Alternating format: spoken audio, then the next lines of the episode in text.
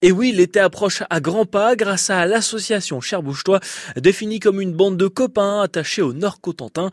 Leur mission, communiquer sur les différents événements et sorties à Cherbourg, mais aussi proposer des événements. Et justement, l'association va créer un nouveau rendez-vous, le festival éphémère en deux mots. Ce sera du 1er au 4 juillet prochain, c'est à noter dans vos agendas. Rendez-vous sur les quais de la Cité de la Mer, un événement éco-responsable.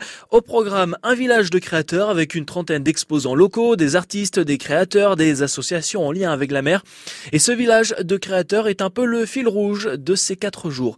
Alors en plus de cela, il y aura des rendez-vous le soir avec des concerts, une scène sera installée près du redoutable, un cinéma en plein air pour regarder à la belle étoile le film Le Chant du Loup avec notamment Mathieu Kassovitz et Omar Sy.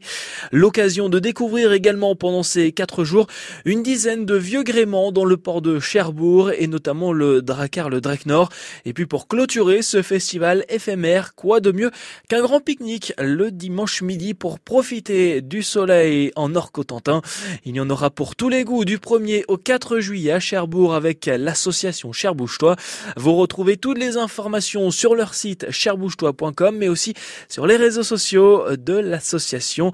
Là on peut le dire, vivement l'été.